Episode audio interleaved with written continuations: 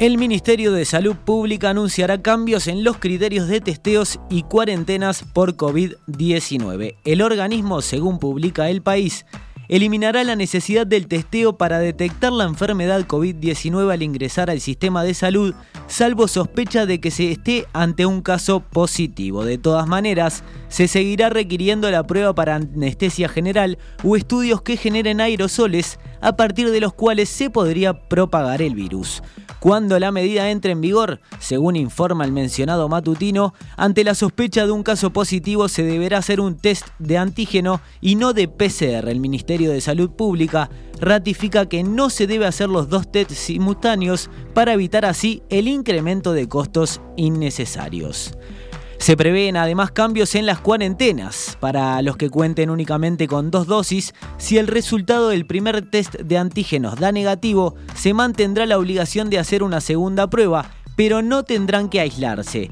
Quienes sí hayan recibido tres dosis y no presenten síntomas, no tendrán que hacerse el test ni hacer la mencionada cuarentena. En la primera semana de enero comenzarán a llegar las vacunas de Pfizer que serán destinadas a la inoculación de niños de 5 a 11 años. Así lo anunció ayer el secretario de Presidencia Álvaro Delgado. Recordamos que serán un total de 200.000 dosis. El objetivo del gobierno es que la campaña de vacunación en este grupo, que seguirá siendo voluntaria, sea completada antes del 7 de marzo, la fecha prevista para el comienzo del año lectivo. El gobierno insistirá con que los mayores de 12 años se apliquen la tercera dosis de las vacunas contra el COVID-19. Según Delgado, está comprobado a nivel mundial que las dosis de refuerzo contribuyen a la inmunidad ante las nuevas variantes. Las cifras de salud pública indican que hasta el lunes el 42% de la población recibió esa tercera dosis. El esquema de dos dosis, en tanto, lo tiene el 75%. Está comprobado científicamente, recién veníamos hablando con el doctor Cohen, que viene viendo bibliografía internacional y estudios en todos los países, que nos blinda inmunitariamente ante nuevas variantes, no solo en disminuir los contagios, sino que además ante eventuales contagios, disminuir los síntomas y sobre todo los síntomas graves. La Comisión Europea declaró equivalentes los certificados de COVID-19 de la Unión Europea y de Uruguay. Bruselas detalló en un comunicado que las decisiones se toman después de que la Unión Europea realizara un análisis técnico de los pasaportes COVID de esos cinco países que pasarán a estar conectados al sistema de los 27. Por tanto, la Unión Europea aceptará los certificados de Montenegro, Taiwán, Tailandia, Túnez y Uruguay bajo las mismas condiciones que el documento digital comunitario. Al mismo tiempo, estos cinco países acordaron aceptar el certificado de la Comunidad Europea para los viajeros que lleguen a su territorio. Este año ha, sido exitoso en lo que se refiere al despliegue del certificado digital COVID de la Unión Europea. 60 países en 5 continentes están ahora conectados a nuestro sistema, declaró el comisario europeo de justicia. Recordamos que la Comisión Europea recalcó que la decisión entrará en vigor a partir de mañana miércoles.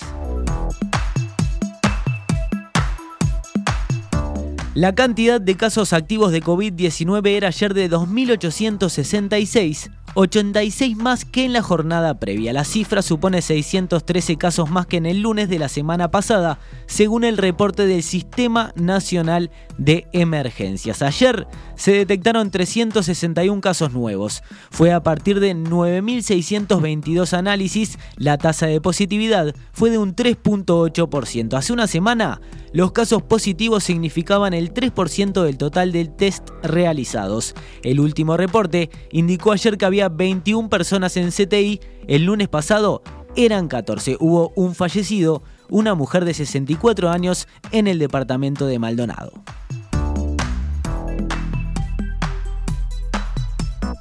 Continuamos en el panorama nacional porque la Asociación de Trabajadores de COPSA realiza desde ayer un paro por tiempo indeterminado que afecta a los servicios suburbanos e interdepartamentales. La medida responde a los reclamos del sindicato por una deuda que la empresa mantiene desde el año 2019 por salarios vacacionales y complementos, más el incremento salarial correspondiente a este año, que no fue considerado a la hora de abonar a los aguinaldos de este mes. Se reclama, también el sindicato reclama una solución para funcionarios de administración y talleres que continúan en el seguro de paro total y los más de 80 de plataforma en seguro de paro parcial.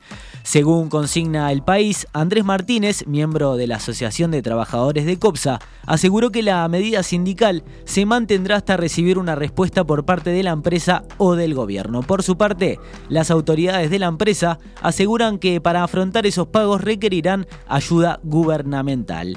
Esta mañana, el sindicato mantuvo una reunión sobre las 9 horas con el Ministerio de Trabajo y en estos momentos está reunido con el ministro de Transporte José Luis Falero. A su vez también se está llevando a cabo una asamblea de la Coordinadora Interdepartamental de la Unión Nacional de Obreros y Trabajadores del Transporte, la UNOT, en la que los sindicatos discutirán el preacuerdo al que llegaron con el Ministerio de Transporte y Obras Públicas. Desde la Organización de Trabajadores informaron que está funcionando un servicio de emergencia, aunque son escasos los coches afectados a dicha tarea. El paro no solo afecta a los servicios que salen desde la terminal de Río Branco, sino también a los que, rumbo este, parten desde Tres Cruces.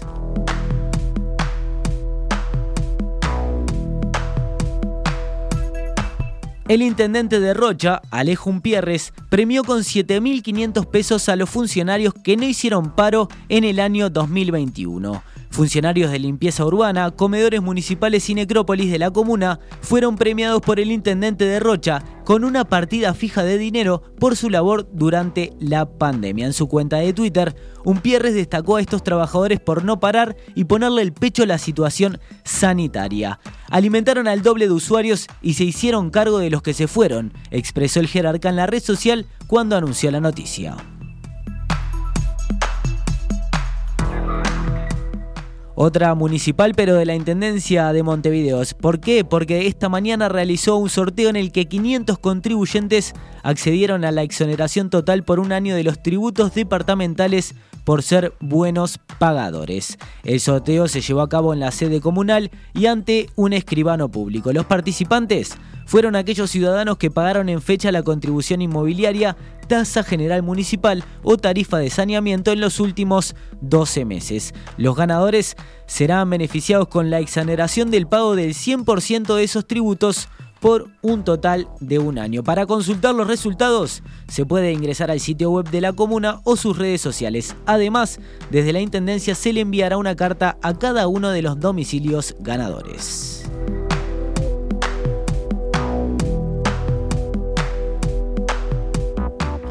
No será necesario hacer ningún tipo de trámite para acceder al beneficio. La concreción del plan de limpieza y saneamiento proyectado por la Intendencia de Montevideo se mantiene en una incógnita ante las dudas de blancos y colorados. El voto de la oposición es clave en la Junta Departamental, ya que la comuna necesita de mayorías especiales para aprobar el préstamo de 70 millones de dólares del Banco Interamericano de Desarrollo, ya que supone un endeudamiento que excede esta administración. En tanto, el Comité Ejecutivo Nacional del Partido Colorado le solicitó a la Intendencia que disponga una negociación para revisar la estructura del préstamo. Según el diputado Felipe Schipani, en las actuales condiciones, su partido no lo votará. Muy inadecuado es la forma en que la Intendencia negoció con la oposición, porque la Intendencia se acercó a conversar con los partidos de la oposición en la Junta Departamental con el paquete cerrado. ¿no? Ellos sabían desde un primer momento que requerían de mayorías especiales, que el Frente Amplio no tiene en la Junta Departamental, y lo deseable hubiera sido que hubieran convocado a la oposición a conversar en el diseño del plan. Por su parte, los blancos se muestran sumamente críticos con este plan. La presidenta de la departamental de Montevideo, Laura Raffo, escribió en Twitter que el plan de la Intendencia no tiene coherencia económico-financiera ni tampoco social y que la propuesta deja sin saneamiento a barrios de Montevideo que vienen esperando hace años y que estaba previsto que recibieran este servicio durante el presente quinquenio. Los blancos además trabajan en una redistribución de los recursos previstos, ya que cuestionan que del préstamo se destinen 16 millones de dólares solo a la compra de camiones. El tema llegó a la torre ejecutiva. El edil Diego Rodríguez, que ayer se reunió con el secretario de Presidencia Álvaro Delgado, propuso generar una posición común en las bancadas de la oposición. Lo que nosotros estamos diciendo es que junto con la bancada de diles del Partido Nacional, generar una reunión con la bancada de diles del Partido Colorado y llegar, si es posible, a un consenso de una propuesta común como oposición, pero con una señal bien fuerte que sería la coalición unida La Corte Interamericana de Derechos Humanos responsabilizó al Estado uruguayo en el caso de las muchachas de abril. Se trata de Diana Maidanik, Silvia Reyes y Laura Raggio, asesinadas en 1974 en un operativo de las fuerzas conjuntas. La Corte determinó que el Estado no investigó en forma debida el caso, por lo que violó los derechos de sus familiares a las garantías judiciales y a la protección judicial. El organismo también se pronunció sobre los casos de Luis Eduardo González y de Óscar Tassino, víctimas de desaparición forzada en el año 1977. Para el tribunal, el tiempo de investigación en estos casos sobrepasan parámetros de toda responsabilidad, al no haberse determinado ninguna responsabilidad sobre lo que le sucedió.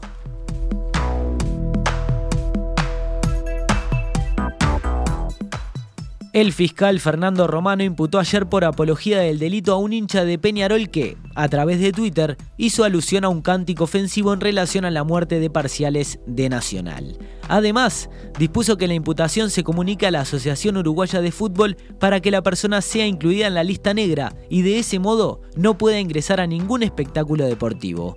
La intención del fiscal romano es ubicar a la familia de los hinchas asesinados para realizar una reparación simbólica con un pedido de disculpas del imputado. Al menos otros cuatro hinchas fueron identificados y serán citados a declarar ante el fiscal por sus publicaciones ofensivas en las redes sociales, según consignó Subrayado. Consultado además por Telemundo, el fiscal general subrogante Juan Gómez apoyó la idea de que este tipo de conducta sea castigada.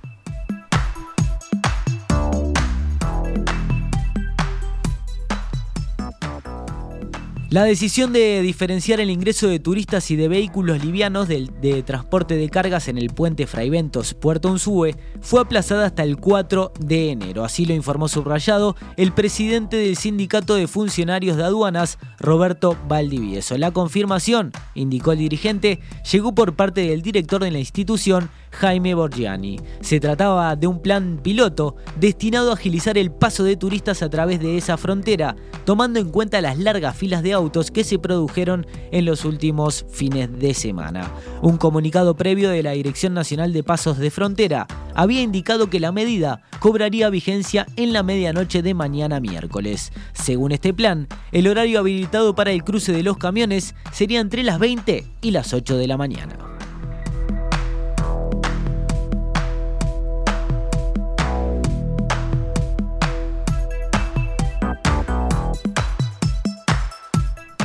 Vamos con noticias económicas y empresariales. En el año móvil cerrado a octubre, las exportaciones de carne vacunas crecieron 38% en volumen. Respecto a igual periodo del año anterior, el precio promedio subió 27% e ingresaron 2.747 por este rubro. Los datos se desprenden del informe de la Oficina de Programación y Políticas Agropecuarias del Ministerio de Ganadería, Agricultura y Pesca, que resalta que el ejercicio ganadero del año 2021 se caracterizó por mostrar indicadores extraordinarios en muchos sentidos, en niveles de productividad tanto como en exportaciones, en precios internacionales y además en precios internos, que lo convierten en un año muy especial en evidente contraste con el ejercicio anterior y en un nivel que pone en debate la capacidad del país para mantener una performance comparable en el futuro. También señala que Uruguay, junto con Australia, Brasil, Canadá, India y México, integran el conjunto de países que incrementarán sus exportaciones de carne vacuna durante el año 2022.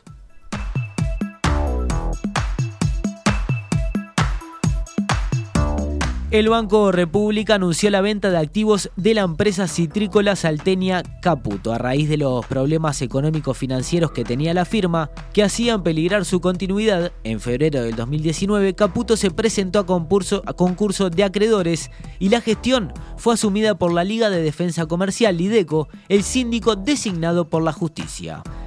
A su vez, el gobierno conformó hace varios meses un grupo junto a otros acreedores gubernamentales de Caputo como el caso de UTE, el Banco de Previsión Social y los ministerios de Economía, de Trabajo y de Ganadería, Agricultura y Pesca. Estos además acordaron vender en bloque los activos de la empresa. La operación se realizará el 15 de marzo del 2022 y la base para la licitación será el 50% del valor de esos activos, que suman un total de 72 millones de dólares. El presidente del Banco República, Salvador Ferrer, se reunió ayer con el presidente Luis Lacalle Pou y después del encuentro dijo en conferencia de prensa que el gobierno es optimista respecto a la viabilidad de Caputo, Recordó además que fue una de las empresas premiadas por el banco días atrás por ser de los principales exportadores y señaló que la entidad ofrecerá al comprador un crédito de hasta el 50% del valor de compra. La viabilidad de la empresa es precisamente lo que nos ha motivado durante todo el tiempo a, preocuparnos por la continuidad del emprendimiento. Es una empresa que facturó en algún momento en el orden de los 40, 50 millones de dólares. El promedio de los últimos años creo que estuvo más en el orden de los 25 millones de dólares. Pero es una empresa que tiene potencial en un rubro característico de nuestro país, con mano de obra especializada. Y las diferentes reuniones que hemos tenido con posibles interesados nos, nos dan tranquilidad de que hay un potencial por delante. Por supuesto que precisa pasar por ajustes, por reinversiones, pero somos optimistas en esa continuidad. Cerramos este primer bloque con la cotización de la moneda. A esta hora, la compra del dólar 43.25, la venta 45.45. Vamos a una pequeña tanda y ya volvemos con más noticias al mediodía.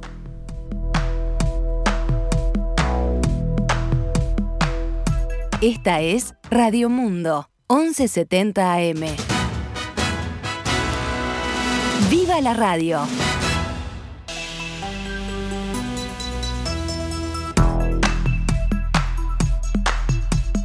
...29 minutos pasan de las 12 del mediodía... ...seguimos con la actualización de noticias... ...y nos metemos de lleno con el panorama internacional. En Estados Unidos, el gobierno de Joe Biden descartó aplicar restricciones para contener el avance de la variante Omicron y declaró que va a distribuir 500 millones de pruebas gratis de COVID-19, movilizar al personal militar sanitario si fuera necesario y aumentar la capacidad de vacunación para hacerle frente a la situación.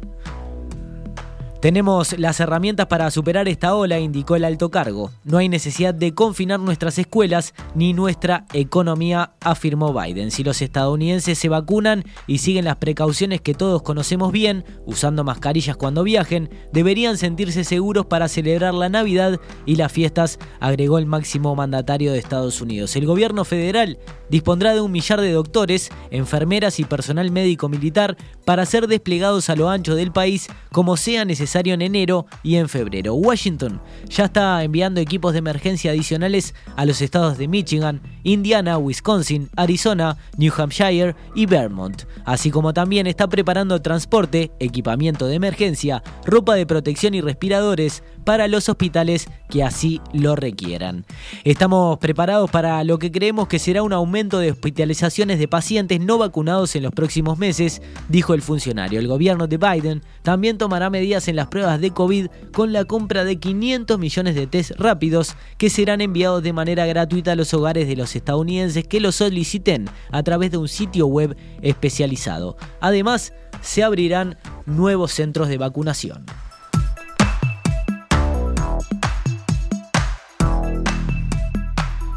En Reino Unido, el gobierno liberó unos mil, eh, mil millones de 1.320 millones de dólares para ayudar a las empresas más afectadas por las consecuencias de la variante Omicron del coronavirus tras semanas de presión de los representantes del sector. Tras la disparada de casos de COVID-19 vinculadas a esta variante, la gente se muestra cada vez más prudente en su vida diaria, lo que se siente en nuestro sector de la hostelería y restauración, el entretenimiento y el sector cultural durante lo que es habitualmente el periodo más cargado del año, subrayó el primer ministro británico Boris Johnson en un comunicado donde anunciaba la liberación de fondos.